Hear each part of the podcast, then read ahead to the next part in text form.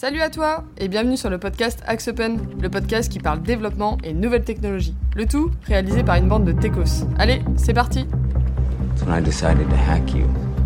Whoever's in control of the exit nodes is also in control of the traffic, which makes me. Salut à tous et bienvenue dans ce nouvel épisode du podcast d'Axe Open. Alors c'est un épisode un peu spécial pour nous parce qu'on a déménagé, on est dans des nouveaux locaux.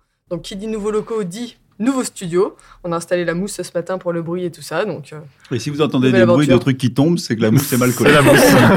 c'est qu'il n'y avait pas assez de scotch. Ouais, avec le scotch. Bon, à part ça, ça fait longtemps qu'on a envie de vous parler d'un sujet qui nous tient particulièrement à cœur. Aujourd'hui, bah, on va enfin se lancer. On va aborder le sujet du Green IT. Euh, donc, entendez par là tout ce qui est informatique durable ou responsable. Donc, a priori, c'est pas vraiment évident de faire le lien entre écologie et informatique. Et pourtant, la pollution numérique, bah, c'est un vrai sujet qui a de gros enjeux pour les prochaines années. Parce que oui, alors le numérique, c'est plutôt euh, quelque chose qui est invisible, mais euh, ça consomme énormément d'énergie et le développement, notamment, qui est notre métier, n'échappe pas à cette règle. Alors comment est-ce qu'on aborde le problème et quelles sont les pistes finalement pour alléger l'impact environnemental des projets informatiques du point de vue des développeurs? C'est ce qu'on va essayer de décortiquer aujourd'hui avec Philippe, Salut Arthur, Coucou. Soso, Hello Antoine Salut. et Théo. Et bonjour. On va démarrer comme d'habitude par poser les bases.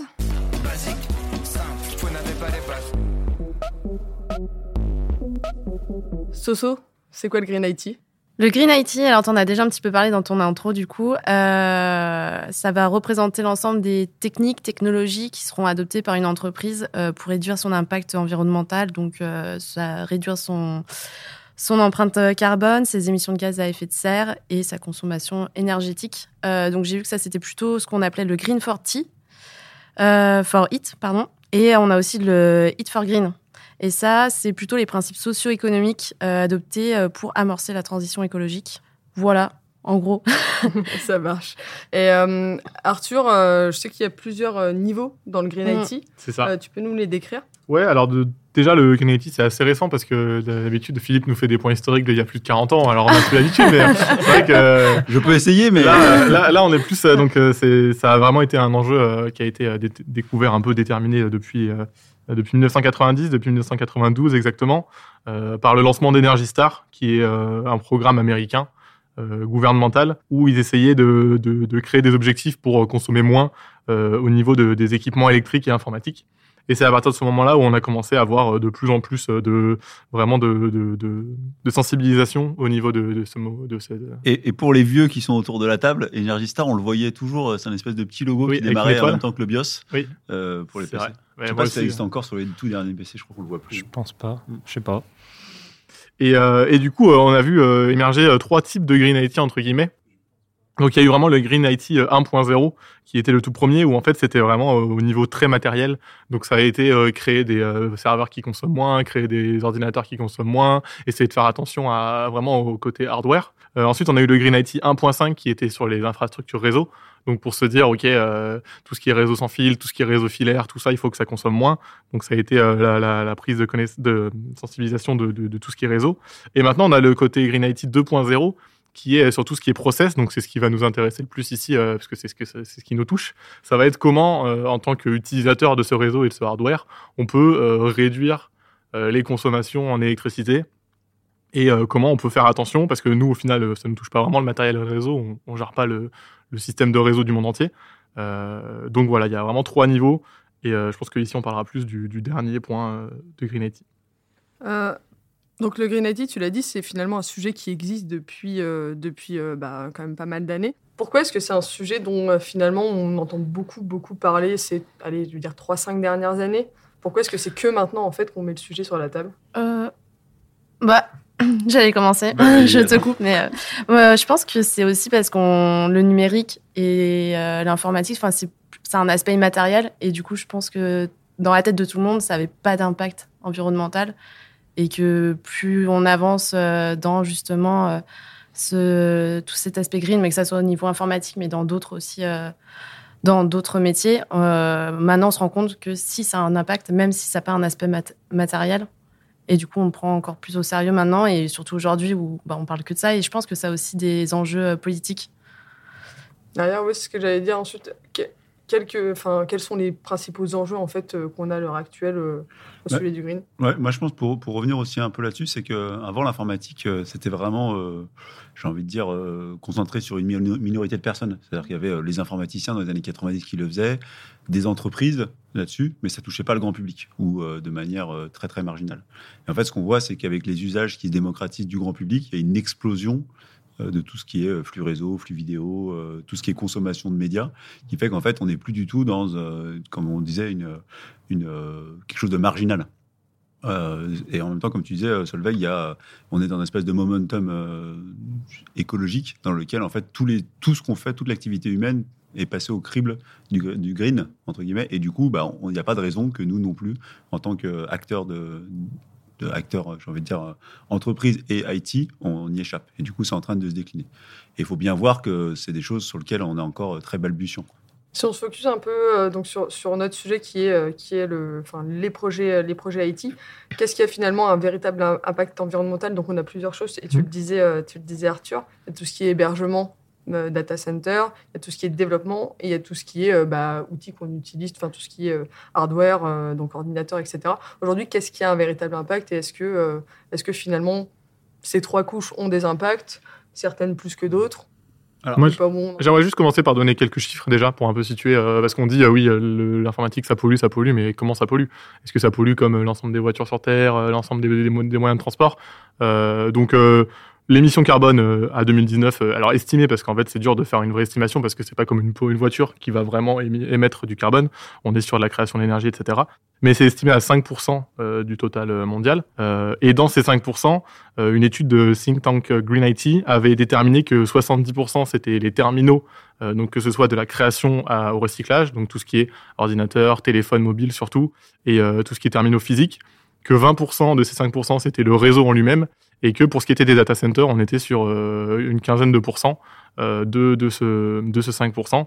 Euh, donc ça pollue, voilà. Et nous, on est plutôt sur ce côté data center parce que le- les terminaux, encore une fois, ça ne nous concerne pas vraiment le réseau non plus. Donc nous, on va vraiment agir sur ce 15%-là euh, avec des changements sur les infrastructures et sur les, les outils euh, qu'on va utiliser derrière.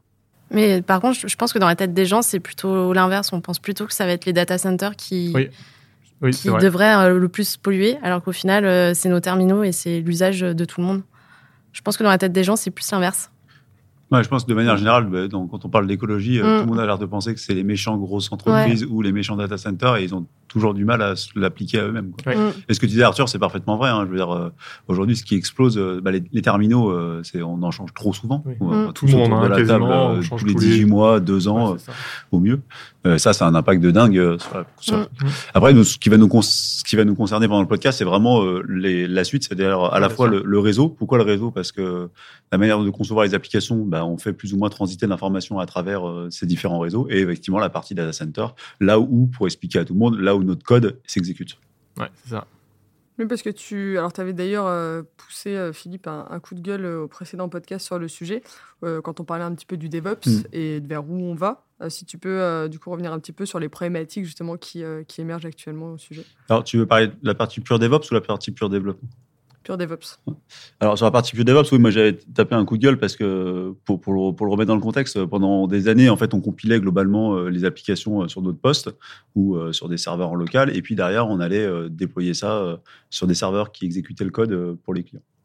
Euh, depuis quelques années, avec le DevOps, on a inventé cette idée de dire, euh, pour fiabiliser la chaîne, ce qu'on appelle le pipeline, c'est-à-dire le pipeline de CI/CD, d'intégration continue, de déploiement continu, on a inventé le fait du jetable, si je puis dire, pour faire simple. C'est-à-dire qu'en fait, on va compiler notre application, mais non pas sur notre poste, mais dans un ordinateur qu'on viendrait créer virtuellement sur Internet. Donc en gros, ce qui se passe, c'est qu'à chaque fois qu'on veut compiler l'application, bah, on instancie un nouvel ordinateur, on instancie des conteneurs, on instancie tout un tas de briques logicielles dont on va pas rentrer dans le détail là-dedans, qui vont être téléchargées à travers Internet, exécutées sur des data centers pour compiler l'application.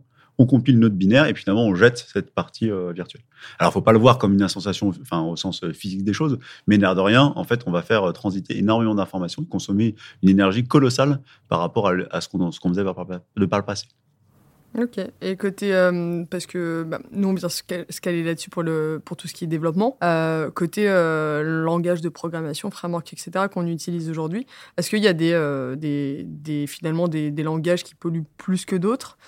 Et finalement, comment est-ce qu'on calcule notre impact en fait Alors, au point de vue des projets? Il y a plein de questions dans ce que tu viens de poser. Je vais essayer de, je vais essayer de, de, faire une réponse. Ouais, alors sur alors c'est mon défaut, je vais faire un petit retour historique, mais nous vivons tous un moment historique.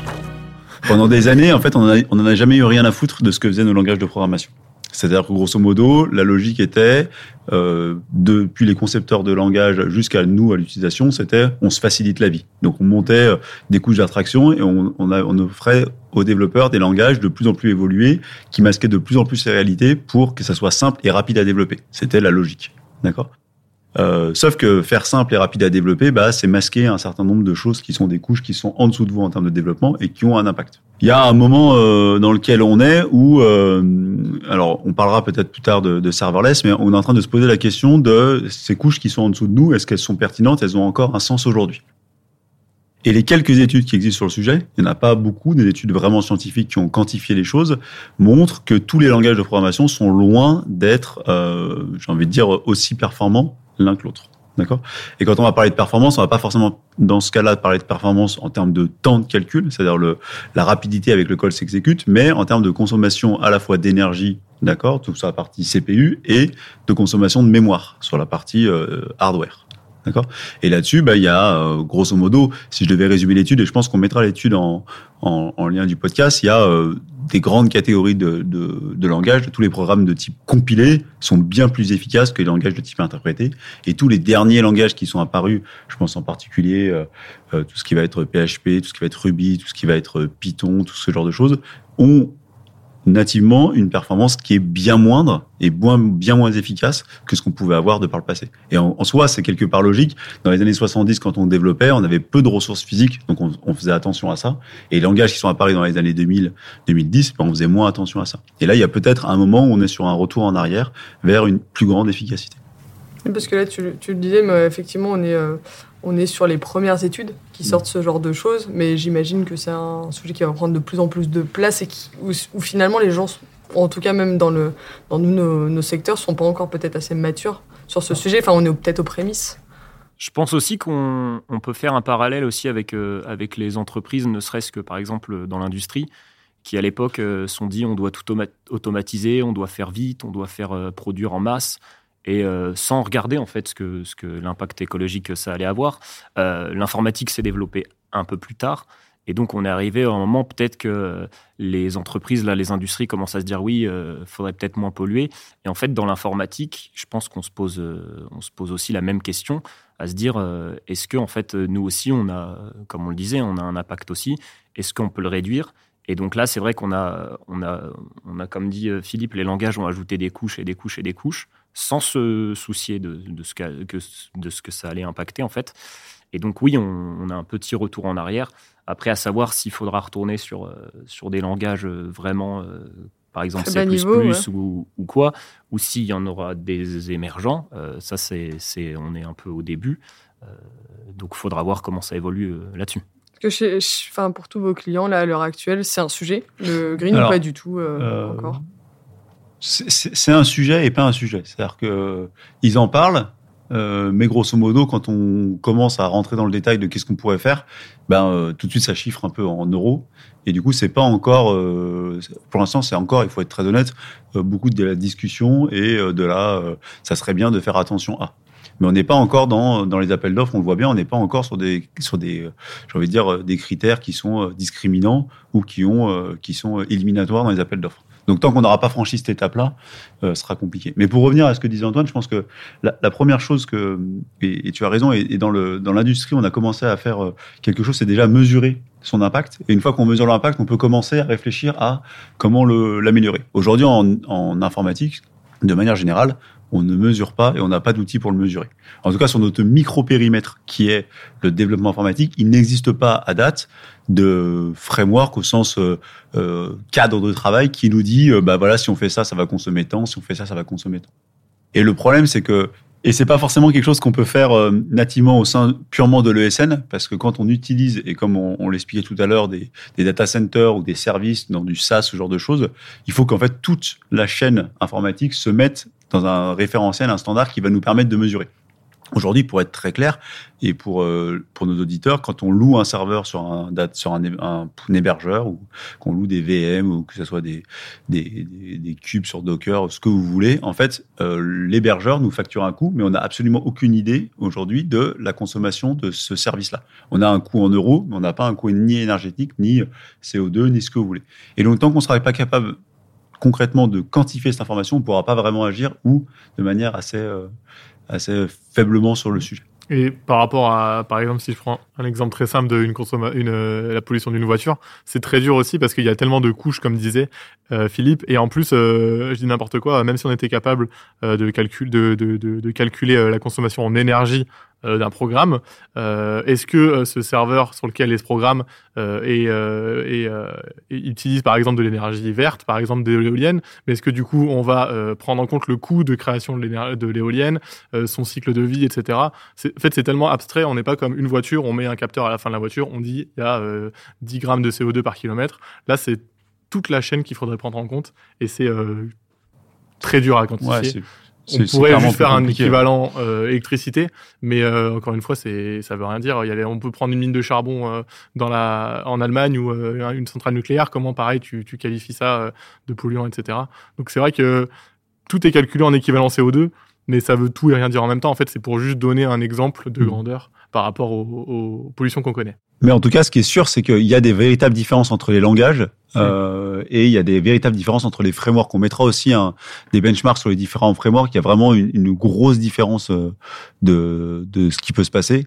Et euh, c'est là où on se rend compte que les frameworks qui sont un peu euh, trendy, un peu à la mode, sont pas forcément du tout les plus efficaces. Clairement pas. Il y a des trucs très simples à faire pour euh, diminuer son, sa consommation. Je dis n'importe quoi. Vous avez une, une- une application métier qui est utilisée en interne dans votre entreprise. Euh, la nuit, personne l'utilise. Vous coupez le serveur la nuit. Euh, vous faites euh, voilà un, un- une- un script qui permet de le faire automatiquement. Vous gagnez quasiment la moitié de la consommation énergétique de votre serveur. Mhm. Ça vous coûte quasiment rien à faire, quelques heures à mettre en place, et euh, ça impacte pas du tout votre process. Et vous économisez euh, déjà pas mal, euh, déjà divisé par deux sa consommation en- ou sa pollution, c'est déjà énorme. C'est vrai que nous, euh, typiquement, on l'a fait en, en- au sein d'Axopod, on a vraiment travaillé sur nos serveurs pour les réduire et les arrêter. Et euh, c'est clair que, alors en plus, dans les services SaaS, c'est intéressant parce qu'on est facturé à l'usage, Mm. Euh, mais euh, c'est vraiment un impact écologique intéressant.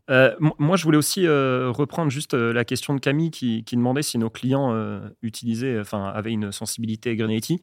Euh, ce qui marche pas mal en ce moment euh, et que c'est un peu le, une façon simple de, de mettre un pied dedans, c'est les hébergeurs green, euh, enfin qui, qui se disent green, mais euh, en fait c'est comme c'est comme tout, c'est comme euh, ce que nous on a mis en place euh, même dans la vie de tous les jours pour acheter euh, du bio, acheter euh, des trucs un peu plus écologiques, c'est un peu plus cher. Donc c'est vrai que, comme disait Philippe, euh, c'est des coûts peut-être que des entreprises sont pas prêtes à mettre ou faire des concessions sur ce genre de choses, comme, euh, comme, les, comme dans la vie de tous les jours où, où des gens sont pas prêts de faire des concessions sur, sur les, les parties écologiques. Donc euh, ça, permet, ça peut me permettre de mettre un premier pied dedans, mais c'est clair qu'on n'y est pas encore, euh, c'est pas encore assez développé. Si, on arrive pour le coup sur un, sur un côté un peu plus pratico-pratique, demain une, euh, une boîte euh, qui, qui, veut, qui veut se dire je me mets dans le Green IT, en tout cas je prends maintenant cette composante au sérieux dans mes futurs projets. Finalement, par quoi est-ce qu'elle doit commencer et comment est-ce qu'elle doit s'y prendre? Est-ce qu'il y a une démarche aujourd'hui Moi, je pense que la, la vraie démarche, mais c'est un peu comme, euh, comme dans la vie toujours, c'est déjà de, de, réfléchir, de réfléchir aux usages du logiciel qu'on veut développer. En fait, dans 80% des cas, et je sais pas, tout à l'heure, on en discutait en off, euh, c'est qu'il y avait 50% des fonctionnalités d'une page web qui étaient jamais utilisées. Je pense que c'est ça, la première écologie de faire, c'est de supprimer tout, euh, toutes ces fonctionnalités qui sont rendues possibles par la technologie, mais qui n'apportent rien. Parce que déjà, d'une, ça coûte euh, beaucoup à développer, et ça coûte à maintenir, et ça coûte à être hébergé, et tout ça. Je pense qu'une des premières démarches qu'on peut faire, c'est de commencer à euh, supprimer des choses qui ne, te- qui ne servent à rien dans l'entreprise. La deuxième chose qu'on peut commencer à mettre en place, c'est de réfléchir sur l'ensemble de l'application, parce que dans, entre les différents choix d'architecture, il y a beaucoup de choses à faire. Comme on disait avec Arthur, entre un truc qui est hébergé en local sur votre petit serveur et compagnie, et une application qui va être déployée dans le cloud et redondée sur trois data centers dans, dans le monde entier, ça n'a pas du tout le même impact. Donc c'est commencer à réfléchir, euh, déjà essayer de se faire une cartographie de ce qui se passe réellement physiquement, euh, quels sont les échanges, qu'est-ce que ça va consommer, et derrière de commencer à réfléchir aussi au niveau technologique, de choisir bah, des technos, des frameworks ou ce genre de choses qui sont un peu plus alignés avec ce qu'on peut faire en termes de Green IT. Mais je pense pour, pour, enfin pour, pour l'instant, euh, vraiment l'économie euh, qui est faite côté techno euh, rien à voir par rapport à l'économie qui peut être faite côté infra. Et je pense que pour commencer, déjà, si on n'a pas une infra qui est entre guillemets optimisée au maximum, ça sert à rien d'aller euh, se prendre un framework qui est un tout petit peu plus écologique parce que. Enfin, je sais pas ce que tu en penses, Philippe, et moi, je pense que ça aura jamais autant d'impact que d'éteindre ses serveurs, de ne pas redonder quand on n'en a pas besoin.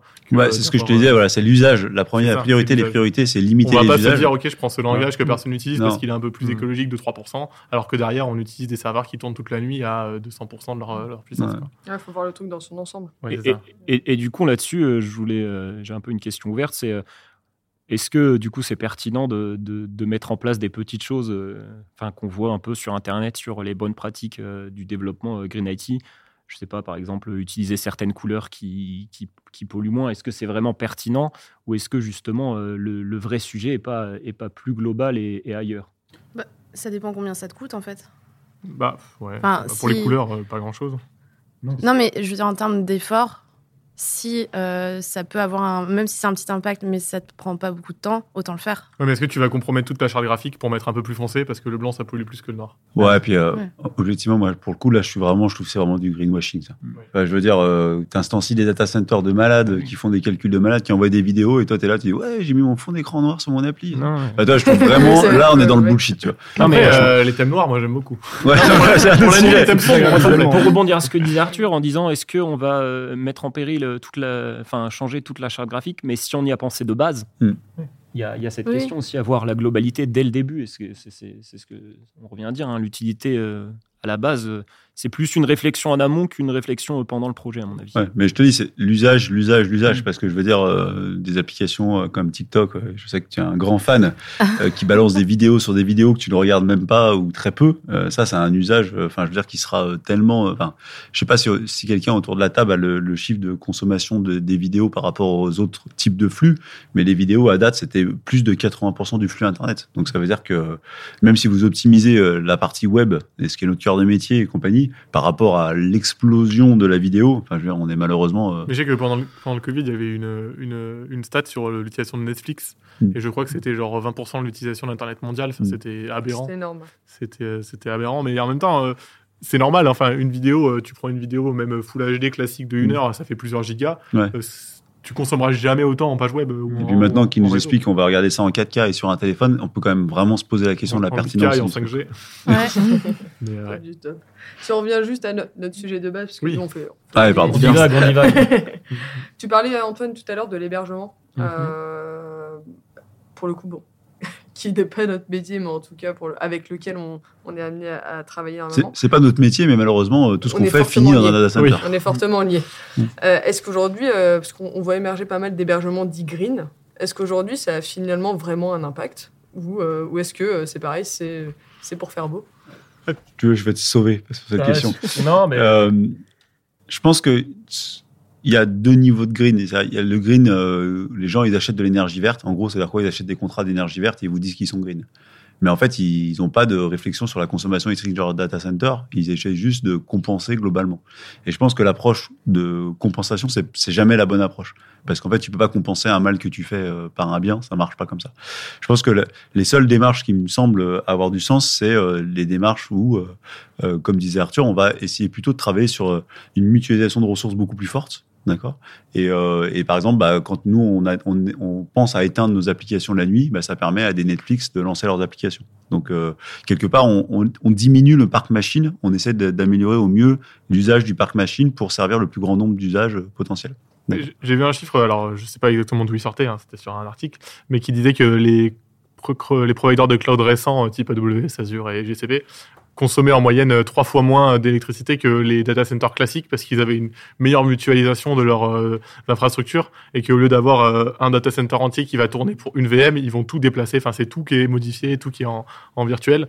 Et, euh, voilà, quitte à se dire on va prendre un, hébergeur vert mais euh, qui est euh, au fond de la Meuse et qui fait ça très mal, autant prendre un cloud, euh, un provider de cloud euh, qui en plus se disent, euh, comme tu disais, qui compense euh, en achetant de l'énergie verte derrière. Et je pense que ça fait la bonne transition. Je sais pas si, tu avais prévu de parler ça, Camille, du mais euh, je pense que un des courants de l'informatique euh, actuelle qui, qui va vers du serverless, alors faut pas le comprendre étant sans serveur, mais plutôt comme étant euh, une instantiation puis une désinstanciation très rapide des, des serveurs quand on les utilise. Je pense qu'on peut aller vers ça, c'est-à-dire que grosso modo, arriver à faire, nous, en tant qu'acteurs de développement, des applications qui servent le client quand il en a besoin et qui s'éteignent automatiquement quand il n'en a pas besoin et pas forcément que le soir, mais même dans la journée entre deux appels sur l'application. Et ça, je pense que il y a un courant d'informatique qui va vers là et c'est peut-être euh, une des clés pour un, un avenir un peu moins néfaste sur la partie écologique. Un peu meilleur. Ah, c'est ça. Euh, c'est justement une dernière question que j'avais, c'est comment est-ce que vous pensez que ça, va évoluer Donc, tu réponds euh, d'une certaine manière. Et euh, je posais la question aussi niveau législatif. Aujourd'hui, est-ce qu'il y a des, euh, une législation par rapport à ça ou finalement est-ce qu'on est encore à des années, euh, des années-lumière et euh, où finalement peut-être que personne ne comprend trop rien à l'informatique et que Bah, c'est pas encore un sujet Je pense qu'il y a, c'est toujours pareil, c'est des sujets qui sont euh, qui mettent très longtemps, ils sont en gestation pendant très longtemps. On a des sujets sur la partie RGPD qui sont intéressantes, qui sont apparus sur la réglementation des données. Sur la partie énergie, on a des prémices de de- d'indicateurs et compagnie, mais en tout cas, encore une fois, dans les appels d'offres, même des appels d'offres publics, il n'y a pas euh, de ligne contraignante sur ces aspects-là. Et, et dans un contexte où euh, l'électricité coûtait pas cher, euh, concrètement, on s'en foutait. quoi. Enfin, je veux dire, la majorité des gens s'en foutent.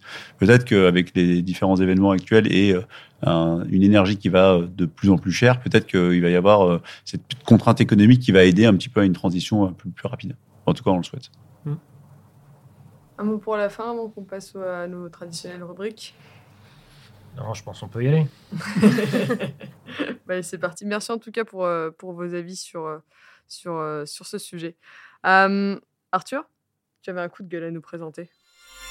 Coup de gueule. Euh, oui, alors c'était pas vraiment un coup de gueule, c'est plus une sorte de petite, euh, pas chronique, mais une explication un petit peu sur le greenwashing qui est un peu utilisé à tort et à travers un peu partout. Euh, Dès qu'on voit une entreprise planter un arbre, on, on crie au greenwashing. Euh, donc déjà, j'aimerais vous donner la traduction française, qui n'est pas officielle, qui est euh, donc euh, plusieurs propositions éco-blanchiment ou mascarade environnementale. Et voilà, ce dernier me fait beaucoup rire. Donc on va ici parler des- de mascarade environnementale. Donc, d'après un peu la définition qu'on a sur Wikipédia, n'est-ce pas? Euh, On a trois types euh, de, de greenwashing. De mascarade. De mascarade, pardon. Excuse-moi, Philippe, je- je- trop d'anglicisme. On a trois types de mascarade environnementale euh, les économiques, les politiques et les numériques. Euh, donc, les économiques, c'est celles qu'on voit le plus souvent. Ça va être euh, des changements de logo. Euh, par exemple, je prends l'exemple de euh, McDo. En France, ils sont verts. Euh, dans tout le reste du monde, ils sont rouges. Euh, ça va être des ajouts euh, d'un petit peu de nature. Donc, par exemple, un petit arbre par-ci, une petite fleur par-là.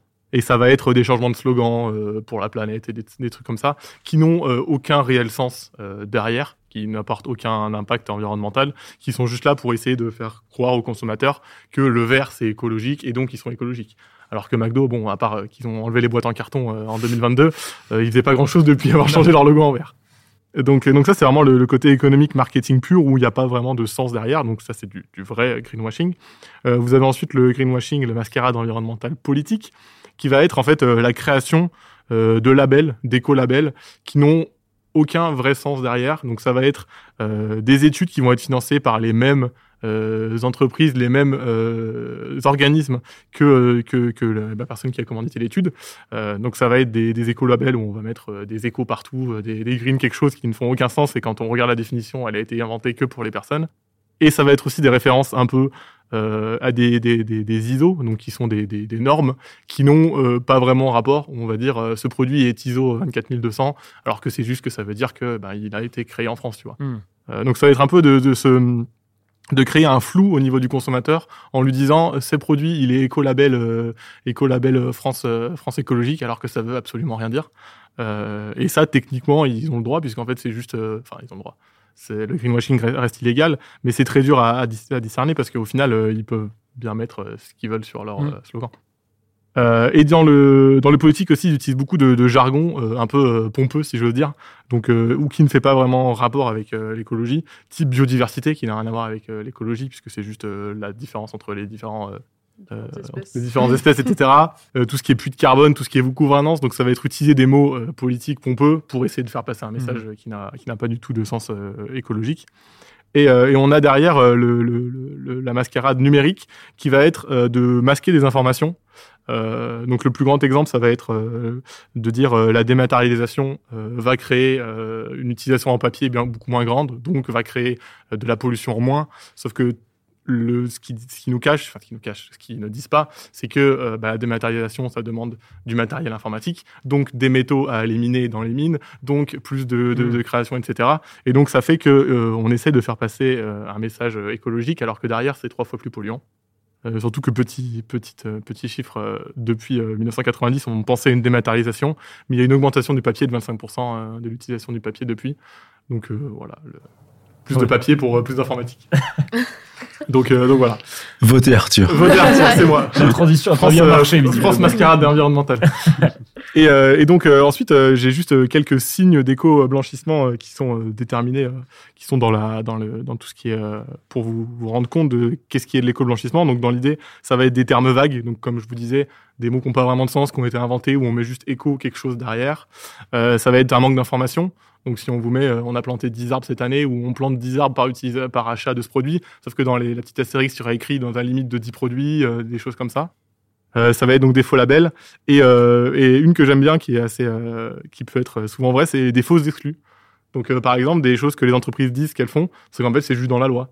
Donc par exemple, on a enlevé le- l'utilisation des, des boîtes en carton, alors que je suis sûr que c'est dans la loi et qu'ils n'ont pas le choix en fait. Donc ça va être essayer de se donner une bonne, bonne image, euh, alors qu'au final, euh, s'ils le font pas, ils vont prendre des Oui, genre quoi. avec les, les pailles en plastique. euh, Exactement. On a retiré les pailles en Euh, plastique, mais c'est juste obligatoire. mais c'est juste obligatoire. Mais je voulais juste euh, quand même euh, dire que il faut pas non plus crier au greenwashing partout, parce que quand par exemple on voit, euh, je sais pas, je dis n'importe quoi, euh, Google qui dit on utilise 90% de nos data centers en énergie verte, euh, on pourrait crier au greenwashing, mais ils le font quand même. Euh, ils en font pas non plus la pub partout, et c'est un vrai, une vraie chose qu'ils font. Euh, quand on dit euh, ce bidule a planté un million d'arbres, euh, ils le font.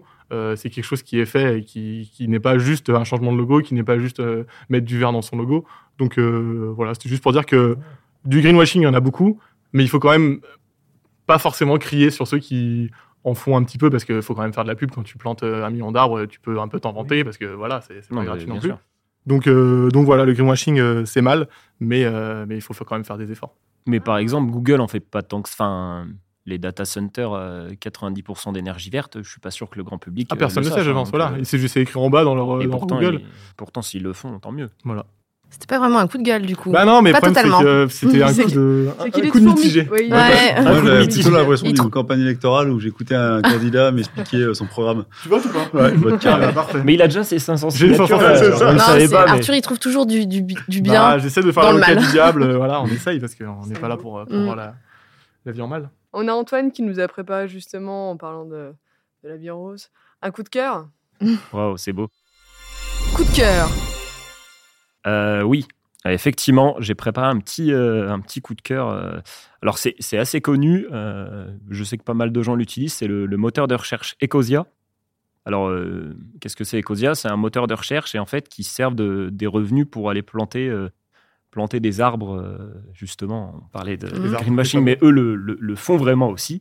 Euh, ils vont planter des arbres grâce au, au financement des pubs qu'il y a sur le moteur de recherche. Euh, et en fait, ils financent des arbres, mais aussi des projets un peu écologiques euh, un peu partout dans le monde.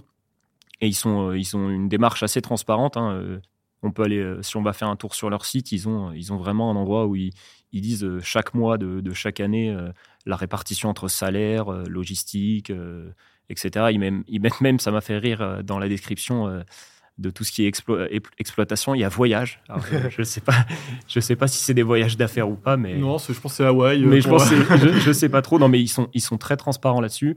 Euh, après, je, je, je garantis pas que, que le, le moteur soit aussi complet euh, et, trou- et aussi pertinent que, que Google, euh, qui est quand même, qui est quand même le Ouais. leader là-dessus. Moi, j'avais mais- testé un peu. ouais, il me semble qu'on on tombe pas du tout sur les mêmes résultats. Et du coup, je sais pas euh, derrière. euh, je me suis pas assez intéressée, mais je sais pas derrière euh, du coup ce qu'il y a. euh, Et Bah, si on Google n'a est pas du tellement coup, dominant euh, et on a- en fait, on a tellement l'habitude Ouais. de la logique de Google que dès Oui. qu'on nous change, on est perdu. Mais du Mais coup, je je sais pas s'il y a du. Est-ce qu'il y a du greenwashing du coup là-dessus? On sait pas. Déjà, ils ne proposent pas, pas la Wikipédia en premier. donc. La ça. des résultats aussi. Non, je- alors je ne saurais pas dire si c'est du greenwashing, hein, mais je pense, enfin, je sais pas à quel point ils peuvent mentir en disant qu'ils ont planté des arbres. Non. Enfin, ça, Sachant que c'est tout leur modèle économique, Mais oui. pour moi, ça, ça, ça va pas dans la catégorie greenwashing parce que c'est pas quelque chose, c'est pas ils existaient déjà avant et ils se sont dit on va planter des arbres, ils ont été créés pour ça. Hmm. Donc euh, je pense pas qu'on puisse clairement appeler. euh, Et d'ailleurs, ils ont aussi un, ils ont aussi un, euh, si on veut encore, euh, si, si les projets nous intéressent, euh, il y a une page, euh, il y a des pages qui décrivent les projets.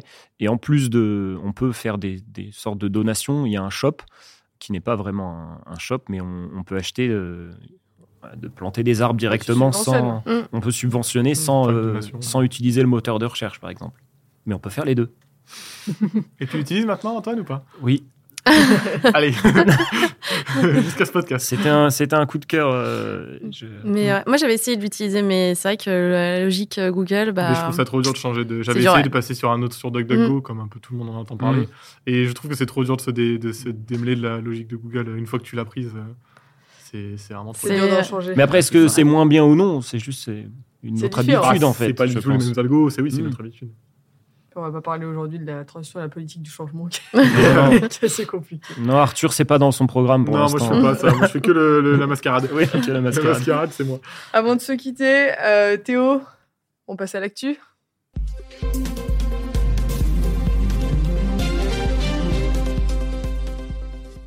Bah, du coup, effectivement, je vous ai préparé euh, deux petites actus euh, pour se quitter. Euh, la première, c'est une actu qui commence à vieillir un petit peu parce qu'elle date d'une quinzaine de jours. C'est une victoire française lors d'une compétition mondiale de Bug Bounty, c'est-à-dire organisée par Hacker One. Donc, c'est une compétition de hack donc, qui mélange Bug Bounty et CTF. Donc, c'est des matchs de 4 jours et donc la victoire d'un club de Bordeaux sur la compétition de la scène mondiale. Donc, on est plutôt Cocorico. bien. Cocorico. C'est ouais. Capture the Flag, euh, juste pour info, c'est il faut trouver un. C'est une Oui. sorte de, de jeu de piste, si je veux dire. C'est ça, on Ouais. a quelque chose à récupérer sur un serveur ou sur un site ou n'importe quoi et il faut y aller le plus vite possible. Et ils ont établi le record euh, de Bug Bounty. Nos Français ont du talent. Après les, les licornes françaises, la, la France en cybersécurité. La deuxième actu, pour revenir un peu plus dans le sujet de, de ce podcast, c'est un partenariat numérique entre la France et Singapour. Donc les accords ont été signés il y a très peu longtemps, c'était le 14 mars. Et donc euh, le but, c'est de- d'améliorer le numérique et le numérique vert principalement. Donc euh, ça sera sur les thèmes des transports intelligents, des services financiers et des technologies médicales. Sachant qu'il y a déjà plein d'accords qui existent déjà entre, entre nos deux pays. Donc tout ce qui est donc, dans l'innovation numérique, la gouvernance Internet, la cybersécurité et l'intelligence artificielle. Faut Faut savoir qu'on était liés à Singapour aussi étroitement. Et ben, étrangement, Singapour, c'est le premier partenaire commercial donc en Asie du Sud-Est de la France. C'est fou ça. On a jours. actuellement Merci Théo pour ces Merci news. Théo. 2500 entreprises et 300 startups euh, implémentées à Singapour. En même temps, ça fait rêver Singapour. Hein. Tu es pas à Singapour, euh, Philippe? C'est. C'est pas mal. Mais c'est une ville, C'est- c'est une ville très moderne. Ouais. On peut Je s'exporter pense pas que après. ce soit la ville la plus La green plus, du euh, la plus green, c'est ce que j'allais dire. C'est à mon avis ça. Bon, Au moins les choses bougent. Ils essayent. C'est Voilà. Moi, positif. je- de toute façon, on attend qu'ils essayent. hein. Oui, c'est bien. Et que c'est. Enfin, ce sera jamais euh, vraiment euh, une, une, une envie forte, c'est pour faire un peu marketing. Mais voilà, tant qu'ils essayent, Oui. moi je. Si ça peut être. euh, On commence à voir bon. quelques améliorations. quoi. Et votez Arthur. Votez-moi, euh. Est-ce qu'on peut lui couper le micro euh, Ton temps de parole est Ouais, c'est fini ton temps de parole. là. Le CSA va venir nous voir, on va être embêtés. là. C'est clair. Bon, bah, merci à tous euh, donc d'avoir participé à ce podcast. Merci à vous de nous avoir écoutés. Et puis, on se retrouve bientôt sur le sujet du serverless pour le prochain. Salut, salut Ciao. Ciao. Ciao. Salut. Salut